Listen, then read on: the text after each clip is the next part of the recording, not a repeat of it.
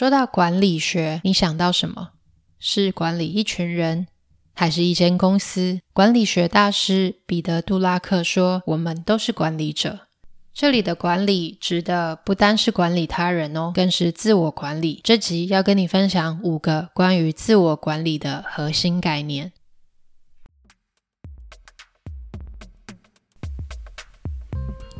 欢迎来到中途笔记，这是一个关于口吃还有内向者阅读笔记的 podcast。我是中中，每个礼拜三你会收听到一本新的书，带给你一些点子和灵感。收听完后，欢迎到中途笔记粉专或网站继续讨论，连接在下方资讯栏。如果听完你觉得超喜欢，请直接五星评论加留言，并点一下订阅，就可以加入这个 podcast，才不会错过各种热门、冷门的阅读笔记。每周带你实现更多。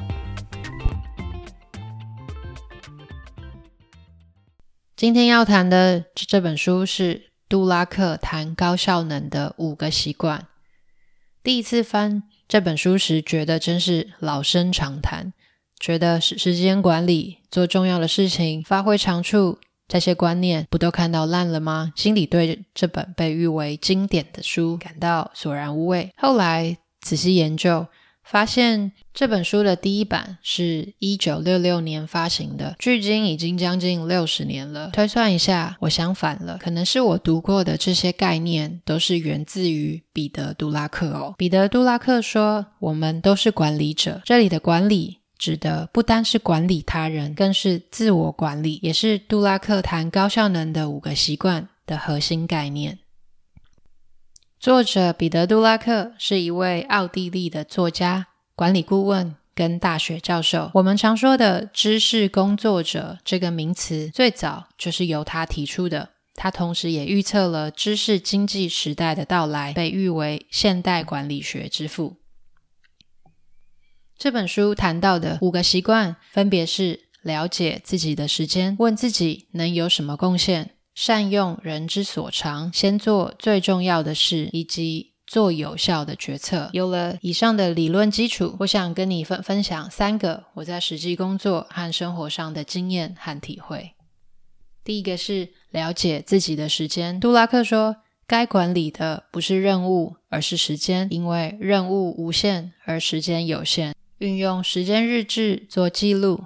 看看自己把时间都花去哪里？你可以问自己几个问题：如果我根本不做这些事情，会有什么后果？我的行事历上有哪些事情可以请别人代劳呢？你也可以问问看同事：我做的哪些事情不但没有提升你的效能，反而浪费你的时间？杜拉克认为，管理者的层级越高，无法掌控的时间就越多，因此要高效能，就要整合自己可支配的时间。曾经深感于时间都不是自己的我，也费了好大一番功夫才做回行事力的主人。关于这段经历，我曾曾经写过另一篇文章，叫做《在家上班会议总是一个接着一个，让人喘不过气吗？做好时间管理的四个行事力安排技巧》，连接放在说明栏。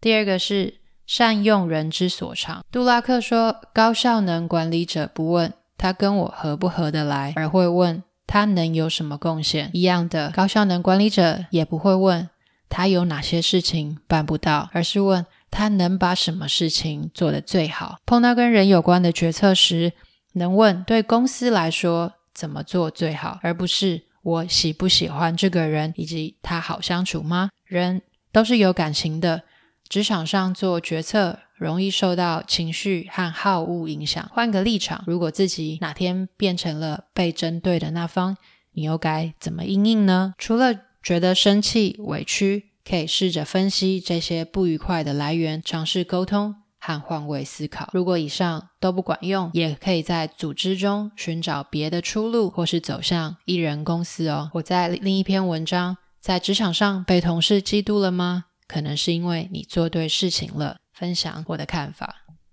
第三个是先做最重要的事。每天要做的事情实在太多了，无论管理的是一间公司、一个团队，或是自己本身专注是帮助我们变得高效能的关键。古时候的人要远行的时候，没有网络，甚至连地图都还没被发明，靠的就是用观星来辨别方位，也因此会要寻找北极星，为迷途的人们指引方向。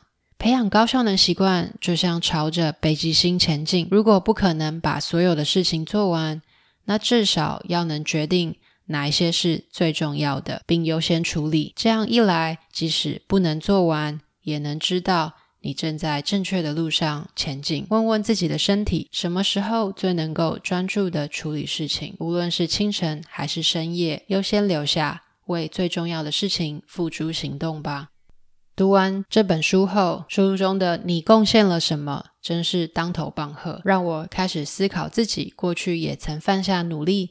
把事情做对，却没有留时间思考是否在做对的事情，像个劳力工作者一样，只在乎自己这个礼拜又讲了几场工作坊，审了几份专案计划，解决多少问题，而没有像个知识工作者一样判断哪些事情才是对的事情。例如，是否应该委任合作伙伴处理工作坊和 demo，或者应该如何让客户聚焦在价值。而不是价格。进入知识工作时代的我们，显然没有工作的比较轻松，伴随而来的是更多样且复杂的任务。甚至有许多人也不甘于只做上班一份工作，还经营起斜杠事业，面对更多的挑战。无论你是上班族或是斜杠工作者，借由这本书谈到的五个习惯，让自己成为高效能工作者，满足需要机会、成就感和自我实现等个人需求吧。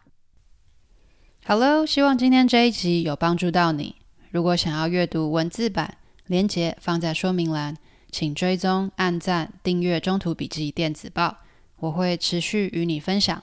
那我们下次再见。